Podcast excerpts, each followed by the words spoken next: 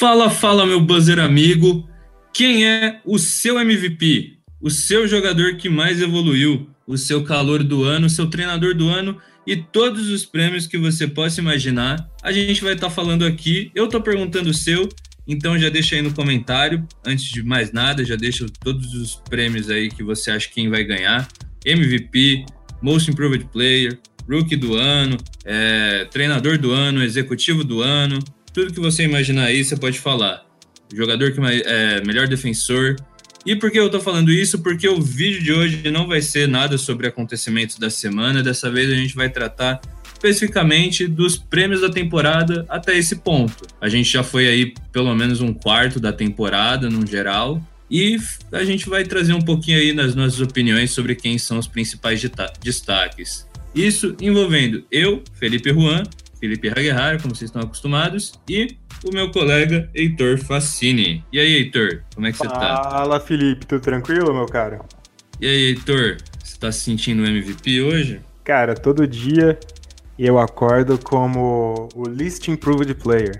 O jogador que menos evoluiu. Na verdade, o jogador que mais desevoluiu. Mais vida que segue, né? Bola pra frente, que os três pontos não vão ser conquistados em transição facilmente.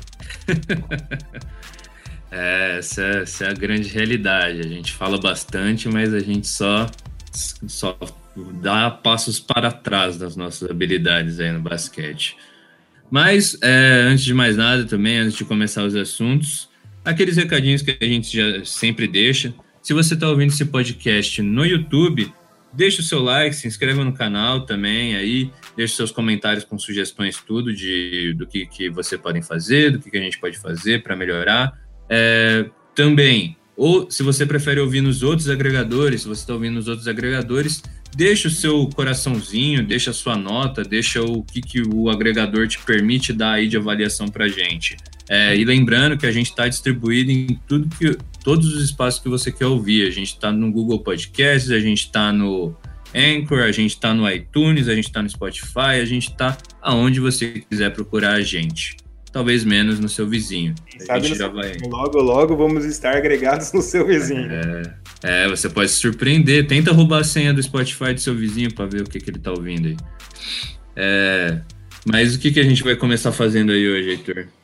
Ah, eu acho que a gente vai começar de uma forma diferente, Felipe. A gente vai começar com o nosso quadro. Se prepara para a vinheta.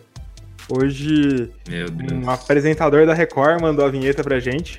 Eu acho que nossos ouvintes já estão cansados de tanta vinheta diferente. Mas bora lá. E, e ruim, né? Não, muito boas, Felipe. Muito boas. O apresentador que mandou a vinheta é o senhor Augusto Liberato. Meu Deus. Ele falou: Olha, gente! Pergunta pro Felipe! Valendo! Eu acho que não ficou tão boa a vinheta, mas como é do Augusto, nosso parceiro, então é sempre bom aceitar a vinheta assim, né, Felipe? Ah, ninguém, ninguém recusa o Gugu, né? Foram muito, muitos anos aí trazendo alegrias pra gente. Bom, bora lá, né? A gente tem agora a primeira pergunta da Perguntas para o Felipe. Ale, Ale pergunta: falando em Clay Thompson, vocês têm algum palpite do porquê decaiu o desempenho nos pontos de três dele? Salve! Salve, Ale, tamo junto. E aí, Felipe, por que decaiu os pontos de três do Clay Thompson? Nossa, cara, sendo sincero, eu, eu acho que não tem uma explicação, pelo menos técnica, assim, de tipo, ah, o arremesso dele mudou, ou ele tá tendo, sei lá, menos espaços. Porque até na verdade tem outros jogadores do time chamando bem mais atenção que ele, né? Agora, é, é bem ímpar mesmo, tipo, a maneira como ele não tá conseguindo ter o aproveitamento que ele sempre teve.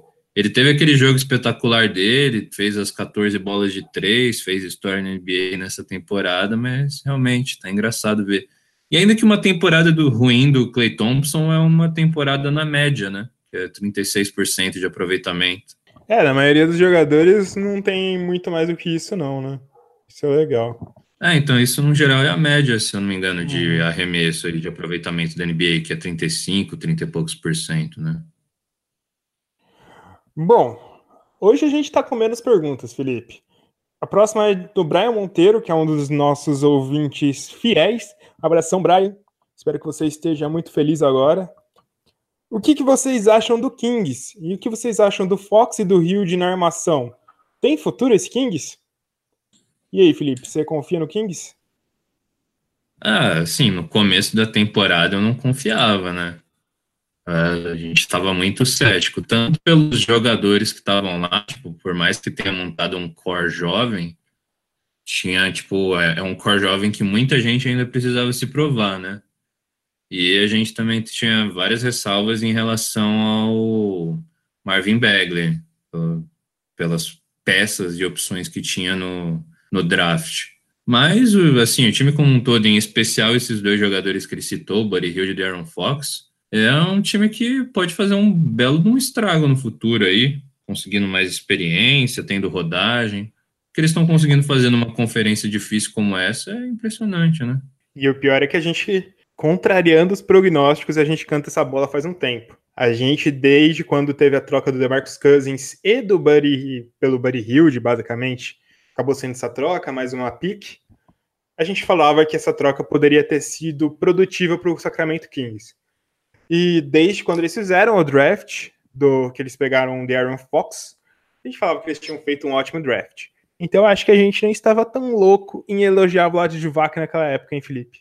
Não mesmo. E assim, que que rapaz aí do Aaron Fox, hein? Que evolução dele de uma temporada para outra. Que evolução, tá jogando muito bem. Tá jogando muito bem. Bom, agora a gente vai para mais uma pergunta. Rafael Rodrigues, gostaria de saber de a partir de qual temporada vocês começaram a acompanhar a NBA e quais times vocês torcem. Pode começar você, Felipe. Ah, a gente começou a acompanhar, na verdade, tipo, acompanhar, acompanhar mesmo, de até, tipo, mais para frente tomar a ideia de montar o canal, montar o Buzzer Beater como um todo. Acho que foi lá por volta de 14, 15, temporada 14, ah, 15. Eu acho que foi 14, 15 ou 13, 14, uma dessas duas. É, então, que foi bem no, no estouro do Golden State campeão pela primeira vez, tudo. Stephen Curry mais na moda do que nunca, né? Por isso que o Felipe nutre um ódio sedento por Stephen Curry. O Felipe tem um ah, alvo ah, de. Fui contra a modinha. Jogar, pra jogar dardos na cara do Stephen Curry. Cara, eu sou aqueles cara que fala que odeia a modinha, mas secretamente tá lá ouvindo RBD, High School Musical, One Direction. eu não, eu não devo ser levado você, a sério.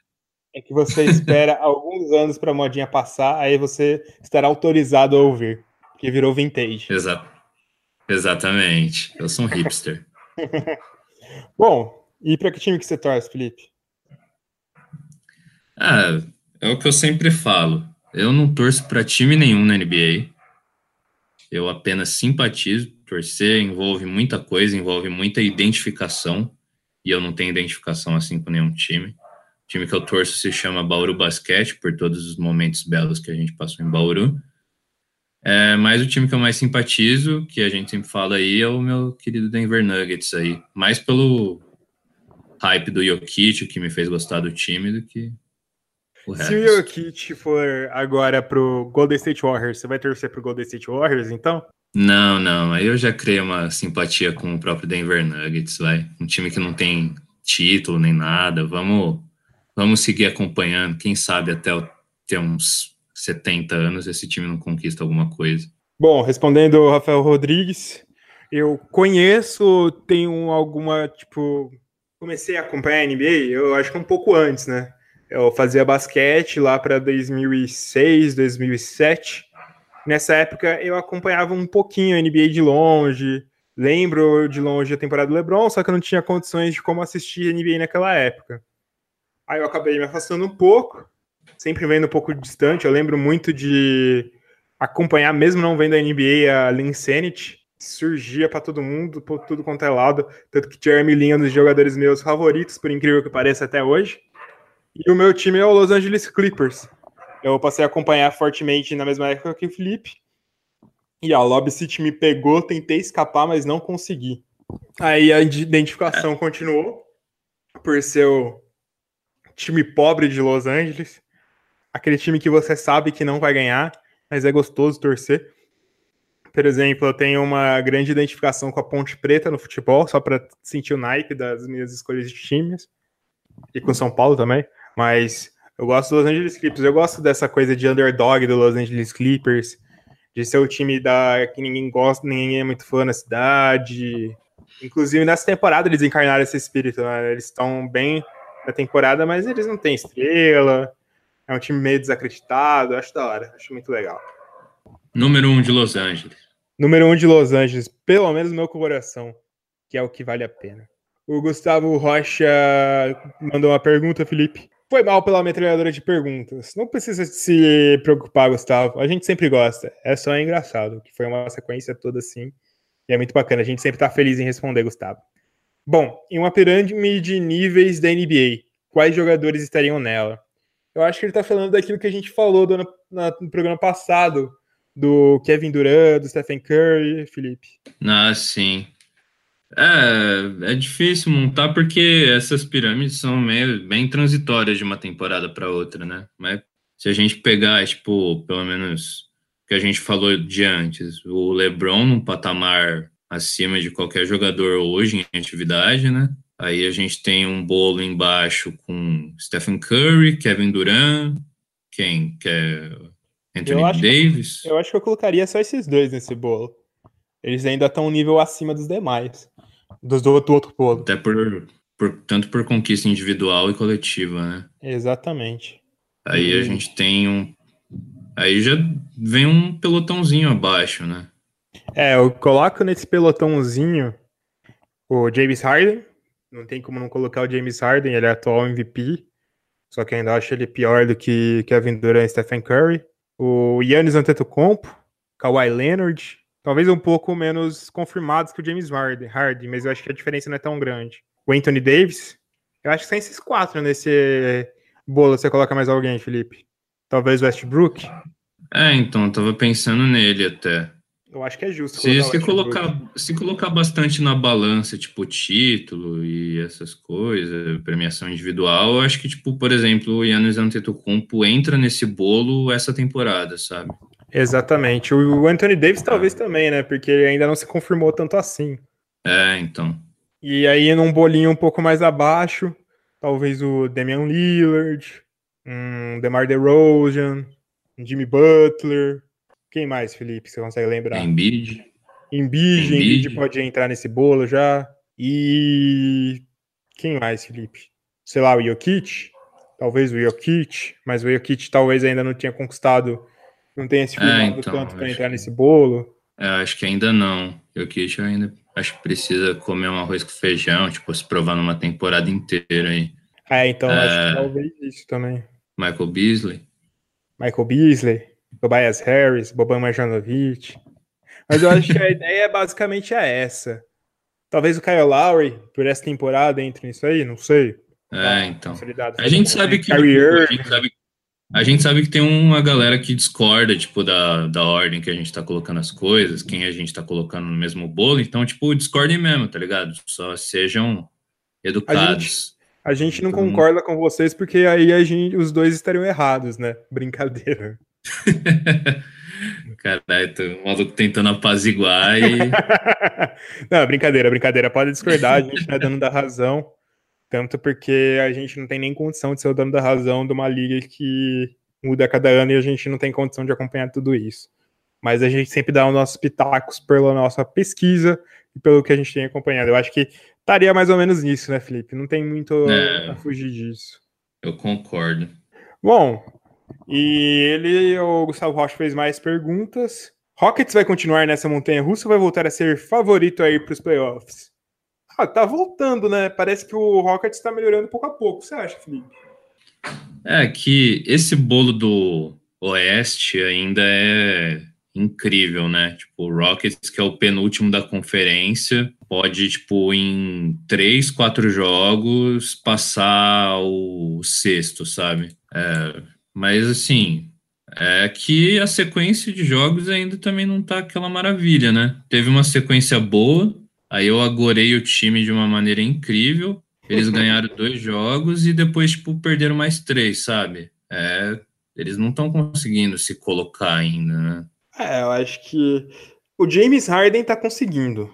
Só que junta que a saída do Trevor Ariza foi maior do que imaginavam. Chris Paul não tá em tão boa fase esse ano, tá sentindo o peso da idade. E o time acaba caindo a qualidade, né? Sim. Sabe o que o James Harden tá, tá vendo? Sabe o que ele tá conseguindo ver? É o show de Don Kit. Cara, tem um lance que eu compartilhei na nossa página do Twitter, que é o Don Kit fazendo a jogada do Harden em cima do James Harden. A jogadinha de da faltinha do Harden, sabe? Aquele pump fake é, sofre faltinha. O cara vem em cima, aí ele enfia o braço no meio do cara e consegue a falta. O melhor é que ele dá uma risada de safado em cima. Puta merda, é, é engraçado. Ah, e, o, e o Harden meteu uns trash talk pesado nele durante o jogo, né? Ele puxava Nossa. o Doncic para um contra um, infiltrava e voltava soltando o verbo na cara do moleque. Já que a gente soltou o assunto Doncic, a gente gosta de falar do Doncic. Fala, comentar, não sei se você viu, compartilhei no nosso Twitter, a teoria do momento. Teoria do Luca Doncic, da origem do Luca Doncic. Seria Luca o filho de amor de Dirk Steve Nash? Olha, já, já se prepara com isso. Pense um pouco sobre isso. Isso aí é do Reddit do Mavis. Dirk e Steve vieram junto para o Dallas em junho de 1998 e imediatamente se apaixonaram. Eles sempre estavam saindo, dando rolê, remessando, apenas fazendo o que GOATs, Greatest of All Time, fazem. Magicamente, no dia 28 de fevereiro de 1999, Luca nasceu nove meses perfeitamente depois dos nossos garotos se encontrarem.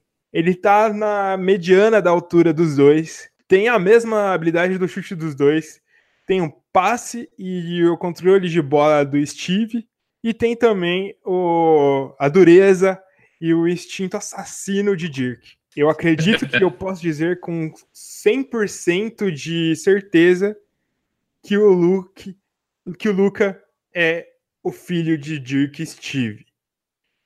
Eu não posso ser convencido do contrário. O que você acha dessa teoria, Felipe? O que, você acha dessa teoria? Ah, sim. É, acho que faz muito sentido. Na verdade, eu estou muito feliz que você tirou isso do Reddit, não de outros fóruns. Porque, porque existem alguns fóruns de contos eróticos de NBA, né? acho que deve ter dentro do Reddit também, né? Ah, sim. Aqui tem um em específico que eu. Eu não sei porque eu perdi um tempo vendo essas coisas, mas, cara, é, assim, engraçado e perturbador ao mesmo tempo você ouvir histórias de amor entre LeBron James e Stephen Curry, que são a maioria.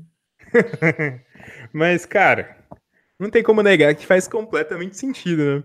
Eu acho que faz, nunca existiu, existiu uma definição tão boa do Don Kit. Uma mistura de Steve Nash e Dirk Nowitzki. É, não, ele é certinho. Certo, certo, certo, certo, perfeito é, vai ser que a gente gosta, o pivôzão europeu e o armador canadense em um só. Exatamente. E eu acho que concluindo o que o Gustavo perguntou sobre o Houston, eu acho que o Houston vai acabar indo para os playoffs. E James Harden está jogando muito bem. Eu acho que só falta acertar o resto. Talvez fazer aquela troquinha marota nessa free agency, assim. Eu acho que é basicamente isso, né, Felipe? Sim, sim. É, o... eles têm, tipo, jogador para envolver em troca, eles têm um excelente GM para conseguir trocar. Eu acho que é isso. Gustavo Rocha pergunta mais coisas. Ele fala: Terry Rozier vendendo um trabalho para Boston. Quando sair, qual time seria o melhor para ele e para qual time ele iria? A gente já falou do Terry Rozier, mas relembrando, a gente já colocado algumas opções para o Terry, né, Felipe? É, a gente falou de Nets, a gente falou de quem mais? De Indiana? Indiana. Indiana eu acho que não mais. Minnesota. Minnesota seria um time legal. Talvez o Suns. Suns precisa de um armador, né? Precisa muito de um armador. O Sim. Jazz, ele pode ser útil. Tem vários times, eu acho, né? Sim, é. O, a gente falou. O Rozier é o tipo de jogador que basicamente encaixa em qualquer time que ele aparecer, sabe? Não precisa necessariamente ser titular, né? Mas. É, então, exatamente. Eu acho que na época a gente tinha até falado do Bucks, mas, cara, isso aqui é um. Eu preciso trazer esse status para agora também. A gente não percebe o quanto o Bucks está bem, cara. Você quer saber por causa de um número? Diga. O senhor Malcolm Brogdon já tá galgando o posto de jogador mais subestimado da NBA. Ele está jogando muito bem nesse Bucks e ninguém tá percebendo, Felipe. Ninguém tá percebendo quão bem ele tá jogando nesse Bucks. Só para ter uma noção, o field goal dele tá de 52.2%.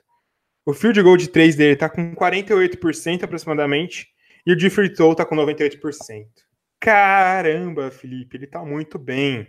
Tá muito bem. E, no geral, ele tá, tipo, cumprindo o papel dele muito bem, né? Tipo, ele não sendo um jogador que tipo, segura tanto a bola quanto o Antetokounmpo e Bledsoe, ele tá fazendo o papel dele de não cometer muito turnover, ele tá pegando rebote que habitualmente a gente não vê muito esses guards pegando.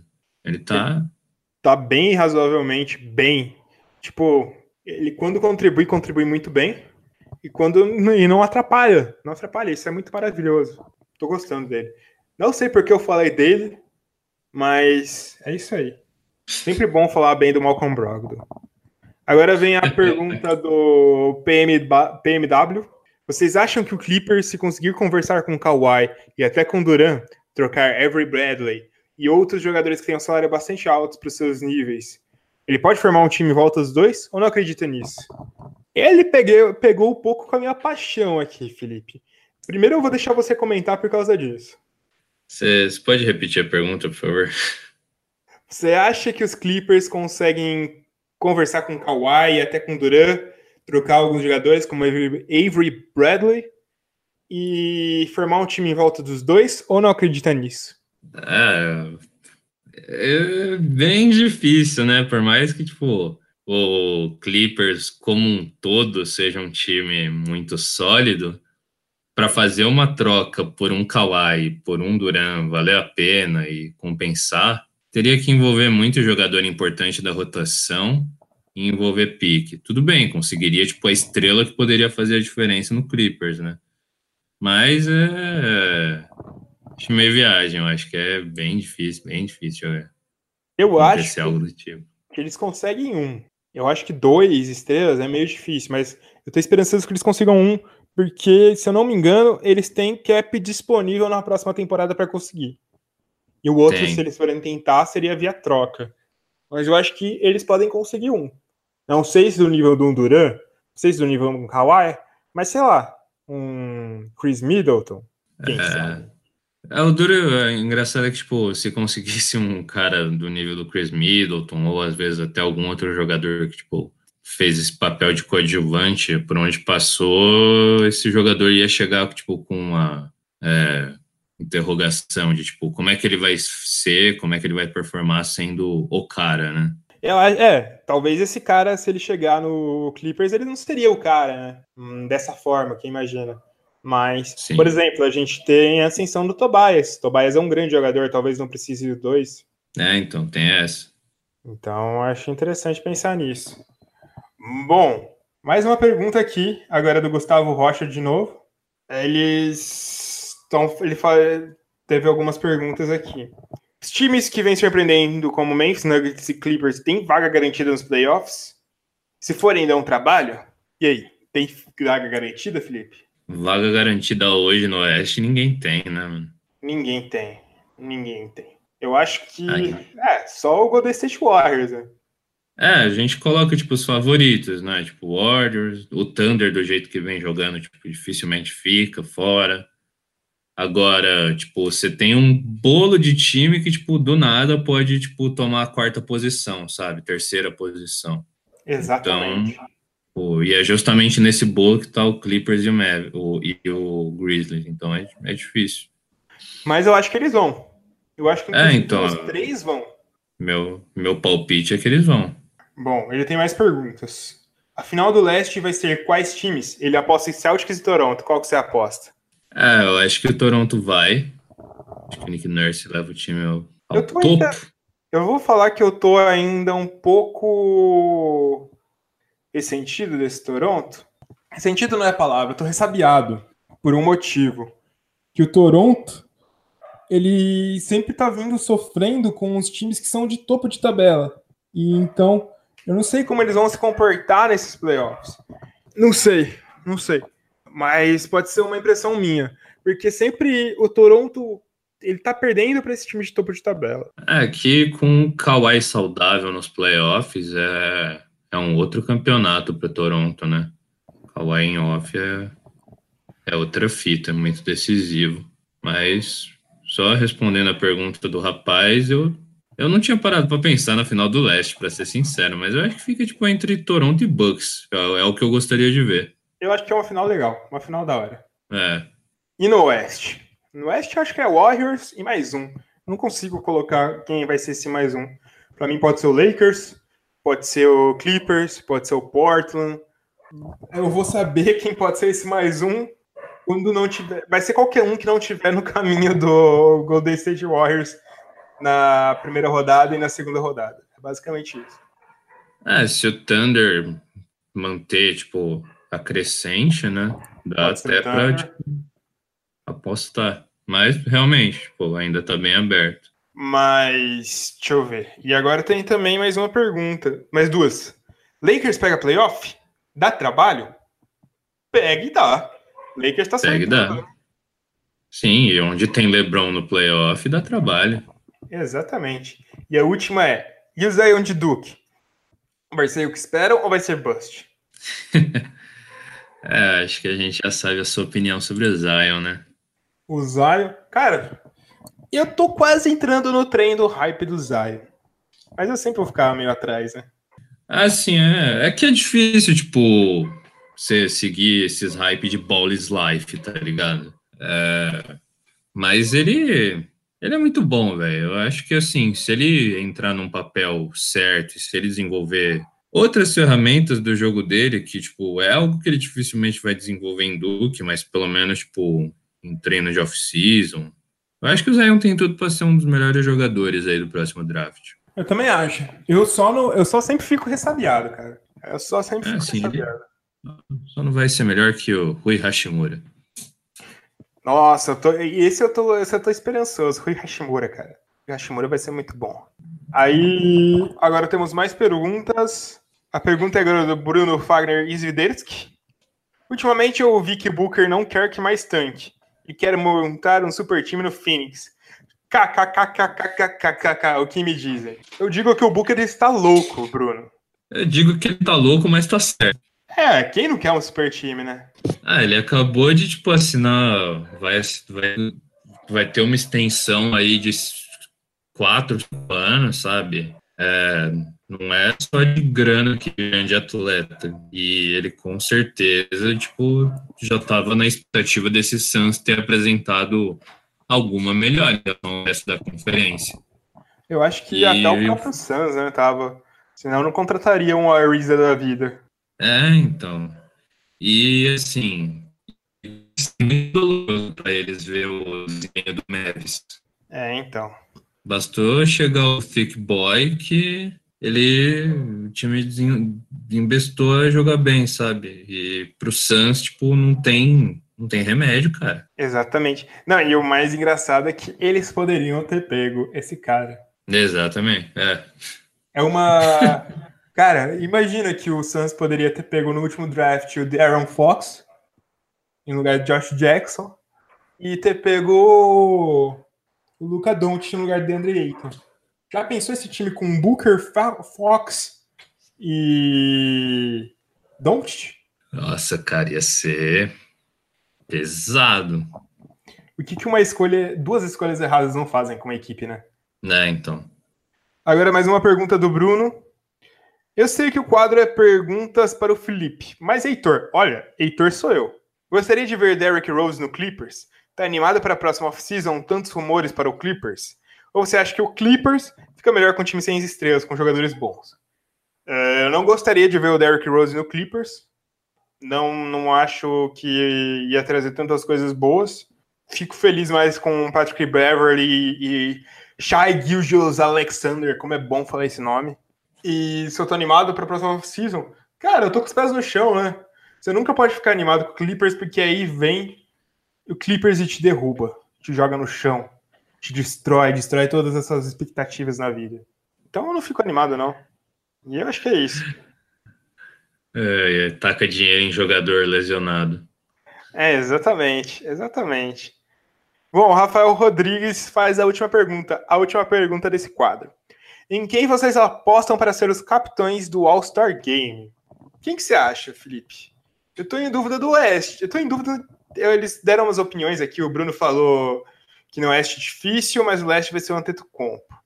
Aí o Rafael Rodrigues falou: Eu acho que dá Antetokounmpo e LeBron, mas pode ser também, também sem Curry e Kawhi Leonard. Cara, eu fico em dúvida nisso, hein? Eu acho que vai ah, ser. Vai estar entre esses quatro que eles falaram. Ah, eu concordo. Eu, eu tô colocando minhas fichas, pelo menos no leste, eu tô colocando bastante ficha no Antetokounmpo, né? Eu tanto pelo, nisso. Tanto que... pelo hype de MVP quanto por voto popular, sabe?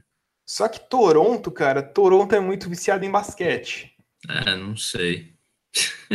Sinceramente, não Milwaukee, sei. Milwaukee não, não tem vício em basquete de forma nenhuma. É, mas, mas o Antetokounmpo é um cara que, tipo, também extrapola muito o, o, local, né?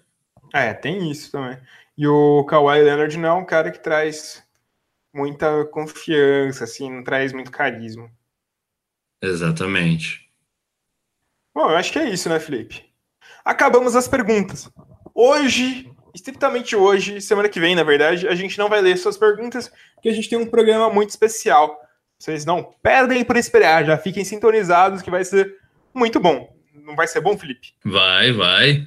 Sempre, sempre é bom. Vocês não precisam duvidar. O negócio é que semana que vem vai ser melhor ainda.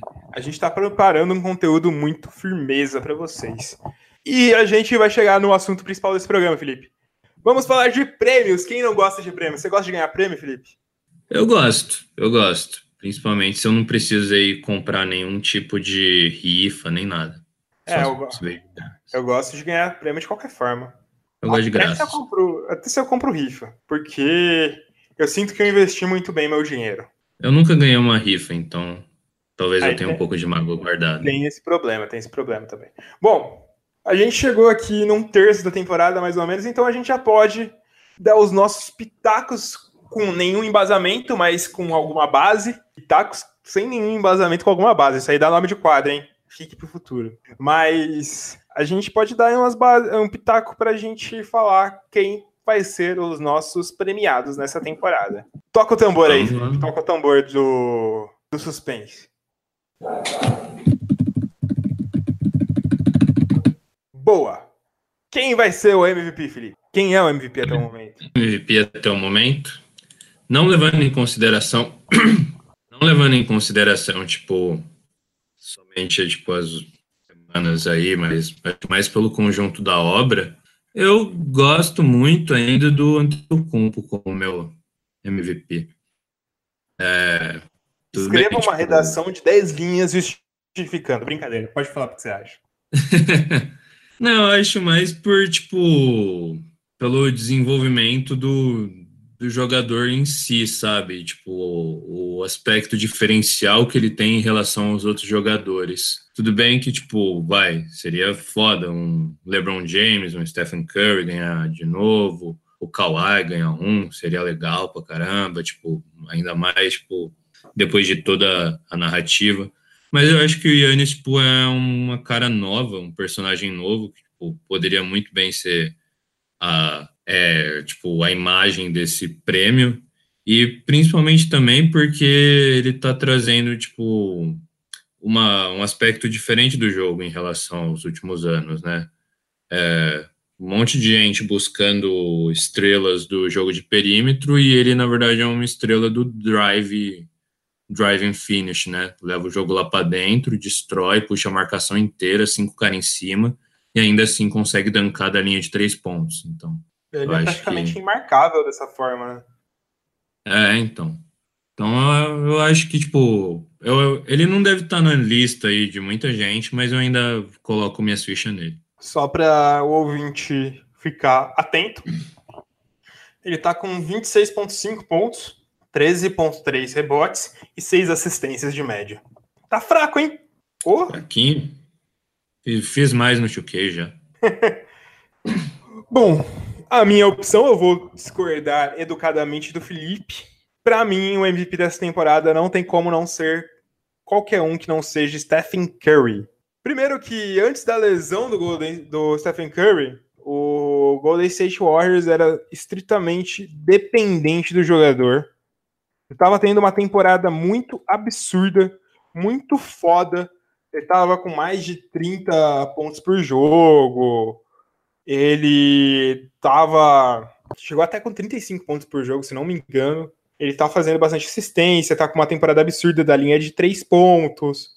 E quando ele se lesionou, o Golden State Warriors teve um baque. Ninguém nunca imaginava o Golden State Warriors tendo um baque. E basicamente o time teve um baque.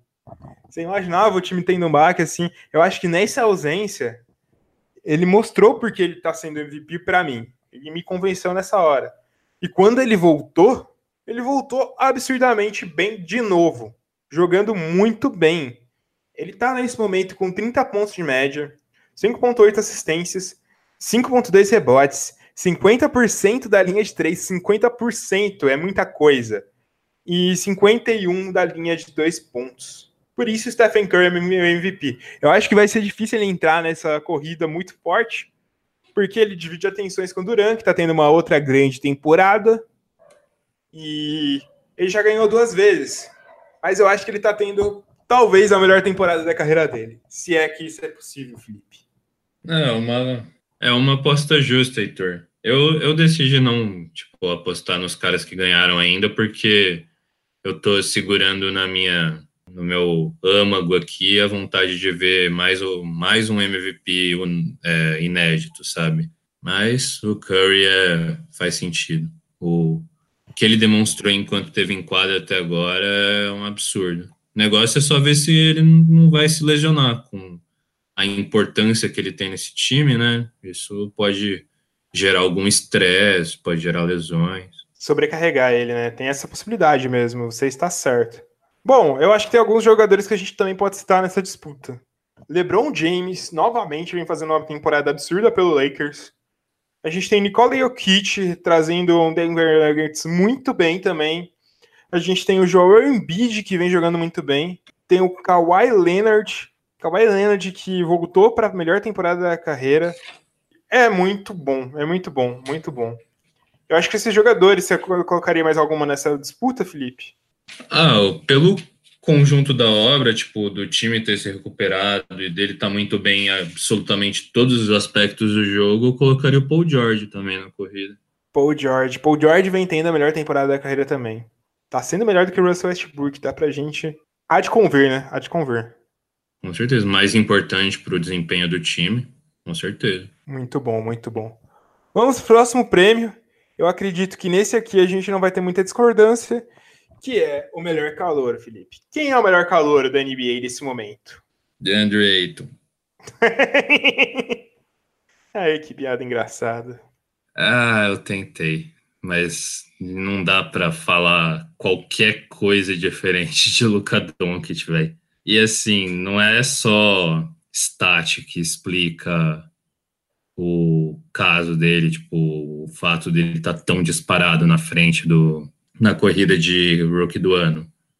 É tipo, ele tá sendo decisivo em jogos, tá fazendo game winners, tá chamando responsabilidade, fazendo sequência de ponto em último quarto, jogando em cima de dos melhores jogadores da liga.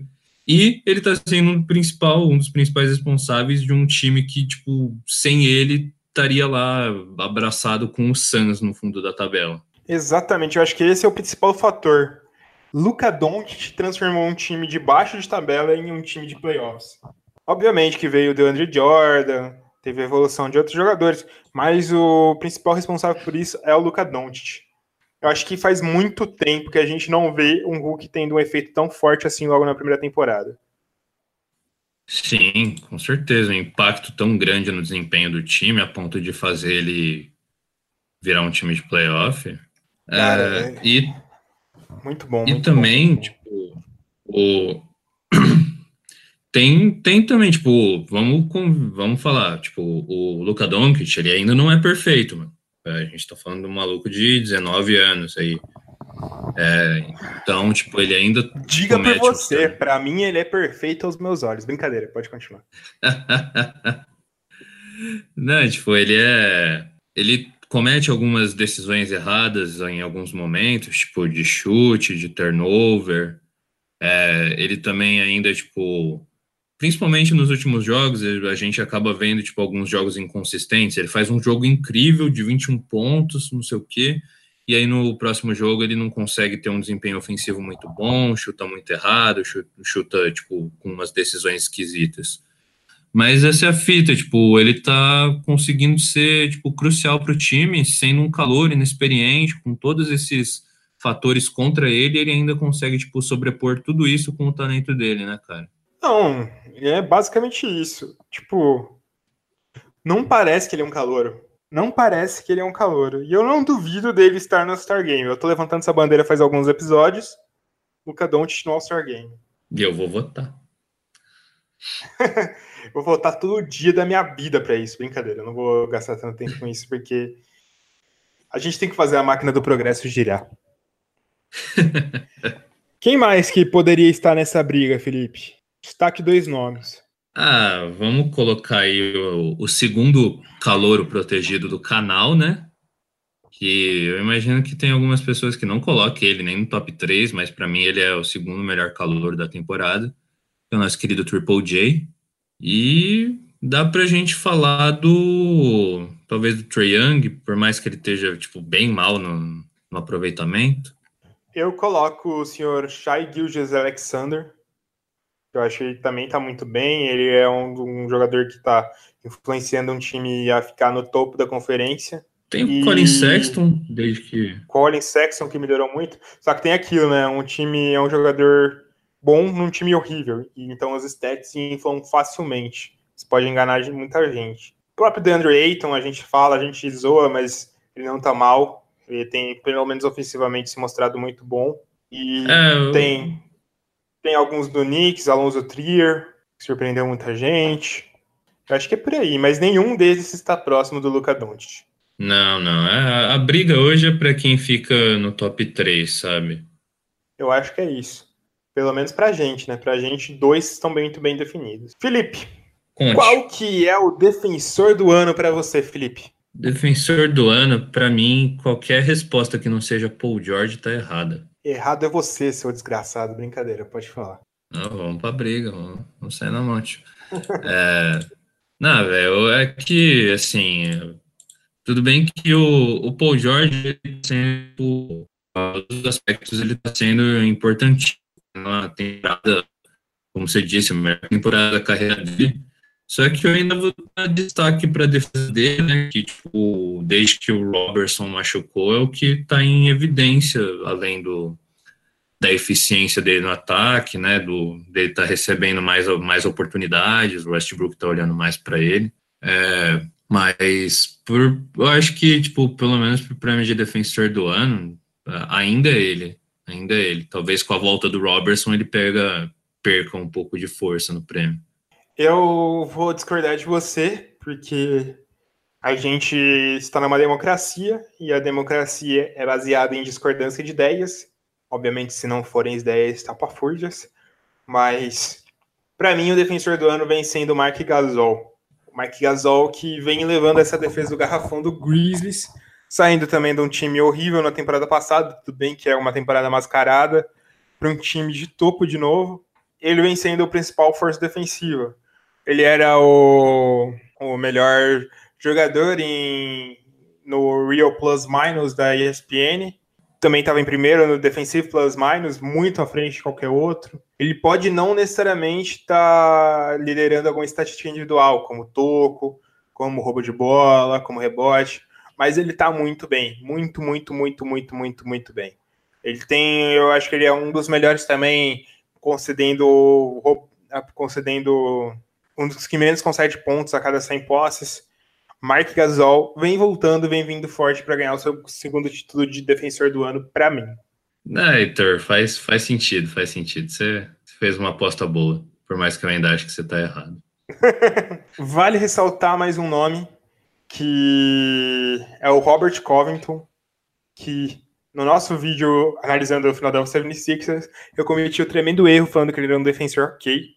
Ele vem mostrando nessa temporada que ele não é um defensor ok, ele é um defensor de topo. E eu acho que ele é um dos motivos dessa troca ter dado certo para o Minnesota Timberwolves e tá fazendo a equipe crescer muito, muito, muito, mesmo sem o Jimmy Butler, Felipe. Vale uma menção honrosa aqui para o nosso amigo Rocco.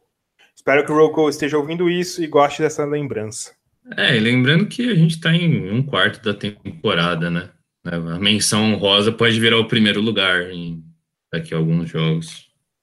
E ainda que vale lembrar que esse prêmio, pelo menos para mim, uh, não é necessariamente não é necessariamente o, um prêmio muito bem decidido, com muita distância. Eu acho que esses três estão bem próximos. Eu concordo com o Paul George, concordo com quem falar Mark Gasol e eu concordo com quem falar Roll Call. Robert Call. Eu, eu também concordo. Felipe, qual que seria o nosso próximo prêmio? Ah, nós temos aí o prêmio de melhor sexto homem. Melhor sexto homem, melhor sexto homem. Quem é o melhor sexto homem para você, Felipe? Ah, dá para tirar outro OKC da cartola aí, né? O Dennis Schroeder. Ele tá tendo uma temporada muito significante, né? De, desde que ele teve alguns espaços como titular e até também depois quando voltou para o banco, mas tipo, continuou sendo importante para o time. Acho que Dennis Schroeder é um nome legal para pôr aí. Eu acho que Dennis Schroeder também está sendo bom. Ele segurou muita barra quando o Westbrook estava lá, vale lembrar disso. Mas, para mim, principal nome vem do melhor time da NBA de todos os tempos, que é o Los Angeles Clippers, que é o Montrezl Harrell. Montrezl Harrell, Felipe. Cara, ele também seria um dos indicados, talvez um dos favoritos para outro prêmio, que seria o de jogador que mais evoluiu. Mas eu acho que o Montrezl Harrell tá jogando muita bola, muita bola ele, tanto com o Boban sai de titular, quanto o Cortá sai de titular, ele vem do banco. Ele vem tendo uma temporada muito monstruosa, só para falar em números. Eu gosto de falar números porque eu consigo manipulá-los para ele dizer o que é aquilo que eu quero. Ele está com 15 pontos, com 6.8 rebotes e 1.6 tocos em apenas 25 minutos. É um número muito bom, com 63% de field goal é um número muito bom para mim. Muito bom para mim. Eu acho que ele está tendo um impacto muito grande nessa rotação, com bastante movimentação, com um posicionamento muito bom. Eu acho que ele funciona muito bem nesse clipe. É, é um bom nome. Eu imaginei que você ia falar ele. Na verdade, eu estava até pensando em falar Monfors Harrell, mas eu deixei o prazer, o gozo de falar isso para você. E até porque é, é, tem muito prêmio que a gente poderia ficar concordando aqui. Então, vamos falando uns nomes uns diferentes dos outros, né? Exatamente. Que outro nome se indicaria para esse prêmio, Felipe? Melhor sexto homem? Quem que a gente indica? Eu acho que um bom nome é o Saboninho. Saboninho. É um dos protegidos desse canal também. Vai te convir, eu acho que o Felipe concorda com isso. Ninguém e... contou isso. a partir de agora virou. E ele também vem muito bem, vem evoluindo muito, vem jogando muito bem do banco do do banco do time do Indiana Pacers. Eu acho um nome muito interessante. Talvez Eric Rose, outro nome. Dá para colocar no bolo, né? Vem fazendo uma temporada muito interessante também. Mas a gente já falou muito de Sexto Homem. Vamos falar daqueles colossos que não eram colossos na última temporada. Qual o jogador que mais evoluiu para você, Felipe? Ah, eu, eu, gosto muito do caso do Pascal Siakam, cara. Qual que é o caso do Pascal Siakam? É aquele antigo caso, curioso caso. Não, ele, ele teve uma melhora muito significativa, né, na temporada dele em, relação à temporada passada. E, tipo, ele tá tendo uma participação muito importante nesse time, tipo, tomou a posição de titular, que antes, tipo, era a gente via um Valanciunas absoluto, né? E aí, tipo, com a, com a, chegada dos novos jogadores, a gente viu que o Cia, a presença do Siakam lá é bem mais importante do que ter um Valanciunas, que é um jogador mais ofensivo. E ele não tá só, tipo, sendo um defensor, né? Ele tá contribuindo, tem 14 pontos alguma coisa de pontos, tem um número bem, tipo, sólido de rebotes. Acho que o Siakam é um dos grandes jogadores aí nesse prêmio. Eu ia dizer ele também, mas agora você vai ter que me forçar a pensar num nome diferente do que o Pascal Siakam. Vou usar um nome diferente. Bojan Bogdanovic. Bojan Bogdanovic vem jogando muito pelo Indiana Pacers com a saída do Vitor Oladipo por lesão. Ele assumiu a bronca, virou basicamente o melhor jogador da equipe e tá levando o time a classificar nos playoffs, a ter uma campanha muito boa. Eu aposto no Bojan Bogdanovic como um grande nome para isso, Felipe. Uma boa, boa. Tem, e aí tem também aquele bolo, né, de outros jogadores. Tem o próprio Darren Fox, que a gente falou mais cedo. É um nome legal para colocar. Tobias Harris. Tobias Harris. É. Tem alguns, tem o Zach Lavine. É, o tá Zach Lavine. absurdos. É, ele teve até o aumento de produção mais tipo, indo para uma casa melhor na, no, no ofensivo, né? Então, são nomes interessantes também. A gente já deu uma boa resposta para isso. Felipe, técnico do ano. Quem é o melhor técnico dessa temporada, Felipe? Olha, você quer falar o nome, Heitor? Porque aí eu não roubo o seu nome e aí eu tenho que pensar em outro, pra gente ser justo, igual. Pode ser. Pode ser. Eu vou dizer que esse nome se o Heitor do passado ouvisse eu falando esse nome nesse momento, ele vinha aqui e me daria um soco na cara. Não tô sendo clubista, quem me conhece sabe que isso é exatamente o oposto do clubismo, mas para mim o técnico da temporada até o momento é Doc Rivers. Deixa eu bater três vezes na madeira aqui, peraí. É o Doc Rivers. Doc Rivers vem trazendo um time, em teoria, não tão bom do Clippers, ninguém imaginava. Ele eu acho muito bom, mas não tem uma estrela, não tem um jogador que está levando o time a outro patamar. Ah, um patamar diferente. O Clippers ficou muito tempo na primeira colocação da NBA. E por isso, dessa vez, é o Doc Rivers. Tá conseguindo envolver tanta gente, tá muito encaixado o esquema, todo mundo que entra contribui. Eu acho que o time tá muito bom. E tem muito mérito. Mesmo com as, mesmo com as últimas derrotas, hein? Eu acho que as últimas derrotas são naturais. Mas mesmo assim o time tá melhor do que todo mundo imaginava. Ah, isso daí com certeza. Vamos olhar aqui por o que você falou sobre não ser clubismo, porque até agora em prêmios você deu uma menção para o Shai Gildius, você fala, deu um prêmio para o Montrezl Harrell e agora deu um prêmio para o Doc Rivers. Exatamente. Mas eu não sou clubista. Vale lembrar que eu não sou clubista. não, mas eu, eu concordo com você nesse aspecto. Tipo, um dos caras que, por mais que eu não seja, tipo, um torcedor, o time que eu mais simpatizo não seja o, o Clippers, eu concordo, tipo, nesse aspecto de, de que, tipo, ele tá, o Doc Rivers está fazendo uma temporada de treinador do ano com o que tem em mãos. E parece que veio na temporada em que ele precisaria mais ter esse controle de treinador do time, né? E que também foi tirado posição de presidente de operações dele, no GM, sei lá o que. Então, acho que é, o senhor está bem fazendo uma boa aposta. E você, é, Felipe? Eu vou apostar num nome diferente. É, eu, em alguns, nos últimos episódios, tenho falado bastante do Budenhauser. Eu vou mudar, eu vou para um nome que você já falou também em alguns episódios, que é o do Nick Nurse. É, Nicolas Enfermeiro. O nosso querido enfermeiro. Ele.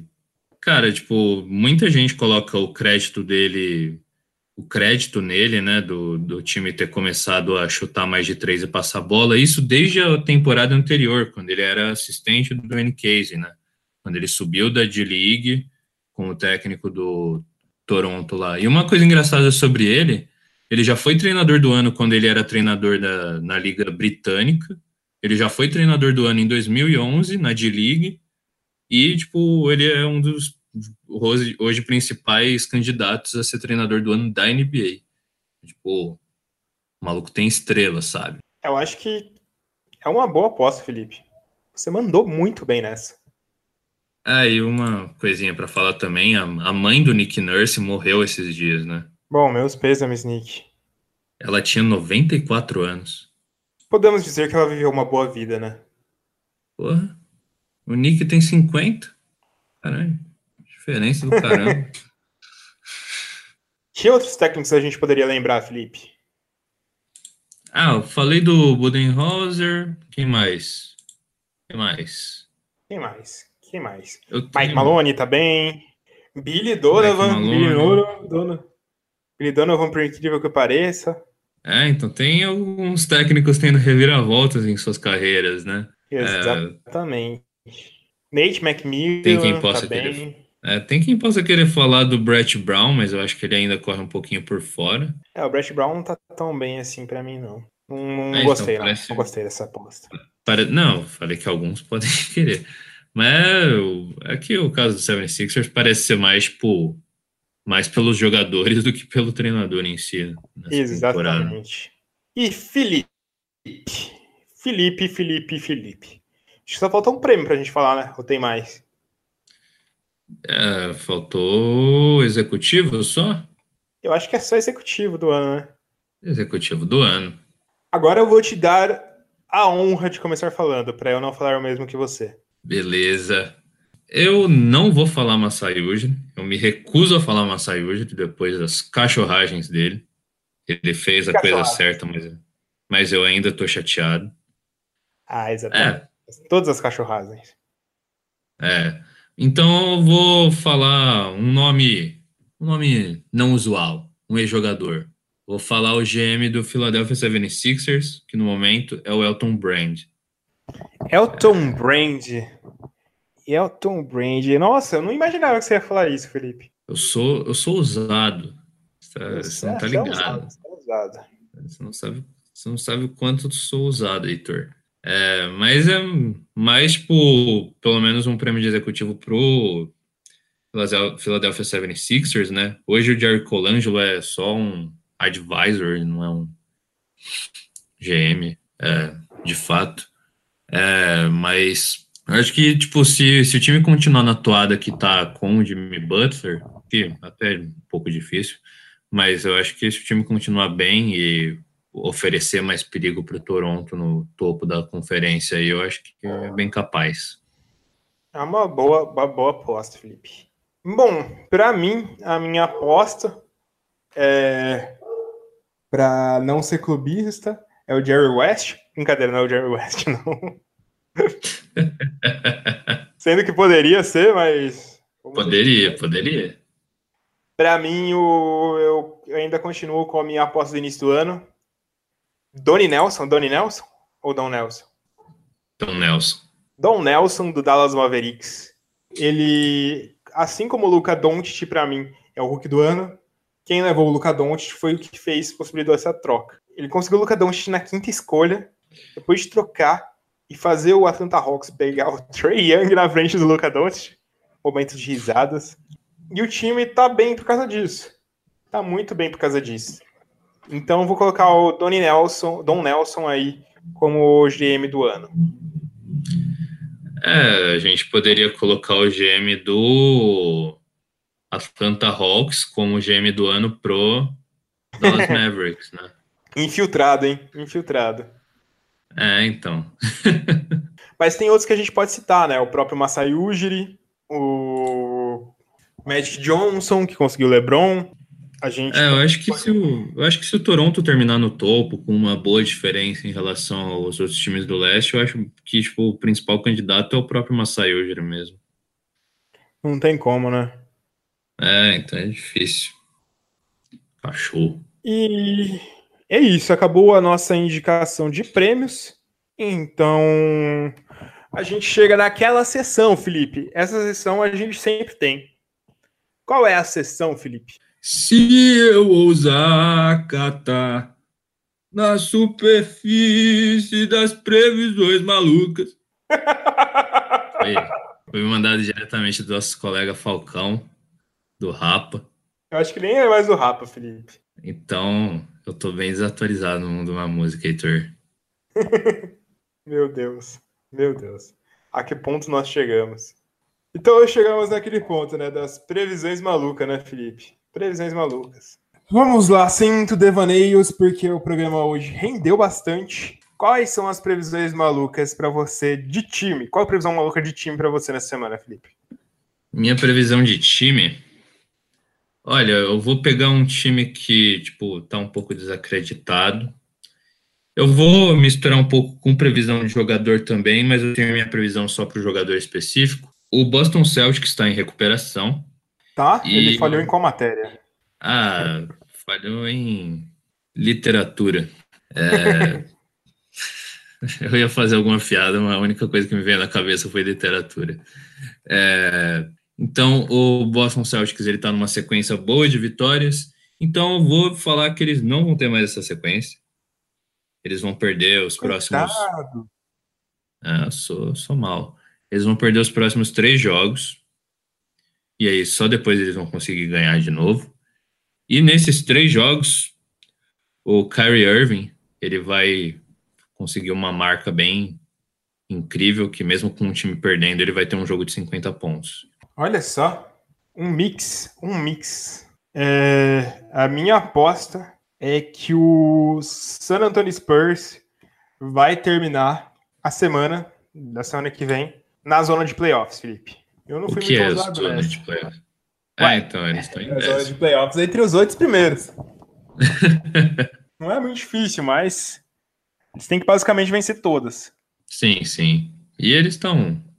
Popovich conseguiu sua boa vitória contra a Phoenix aí para engatar.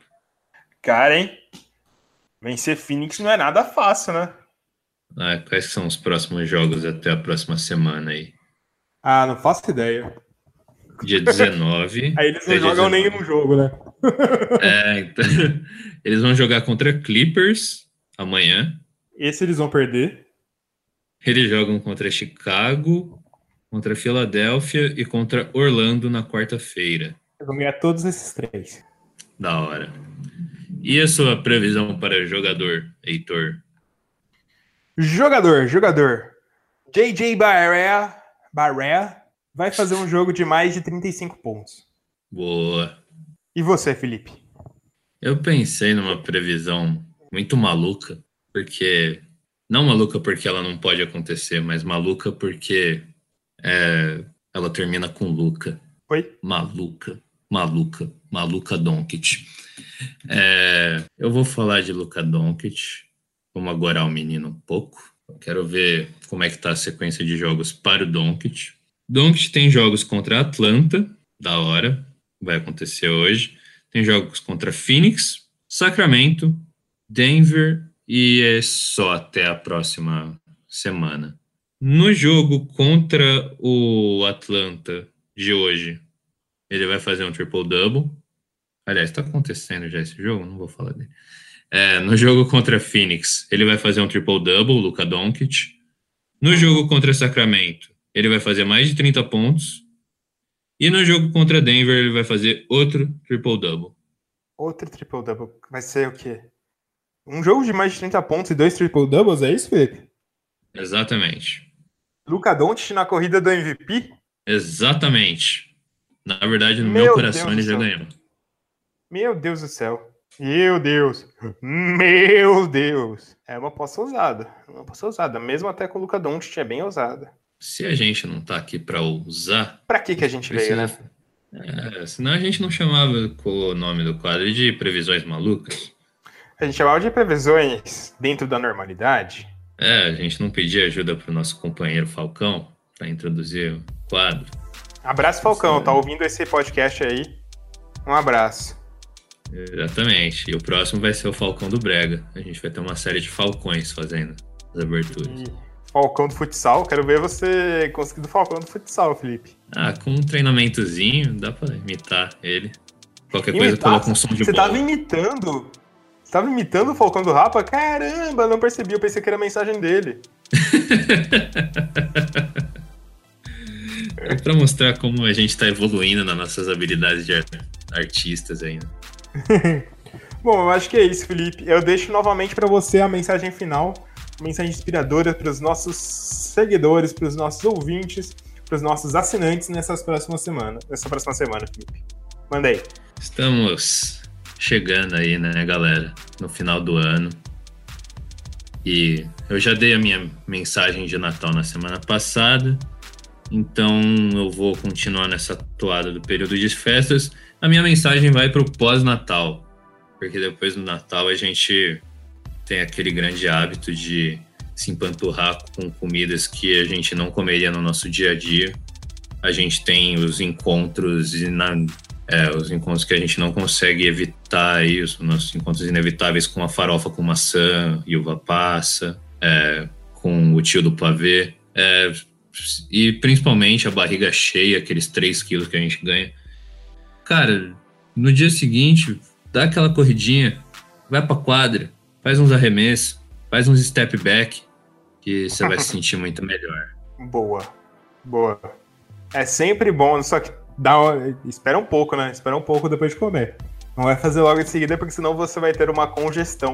Vai fazer mais mal do que manga com leite. É, se você fizer isso, você mereceu. Você é burro. Eu acho que é um excelente recado. A gente vai ficando por aqui, galera. Lembrando que mandem sugestões, mandem dúvidas, não mandem perguntas que a gente não vai responder no próximo episódio.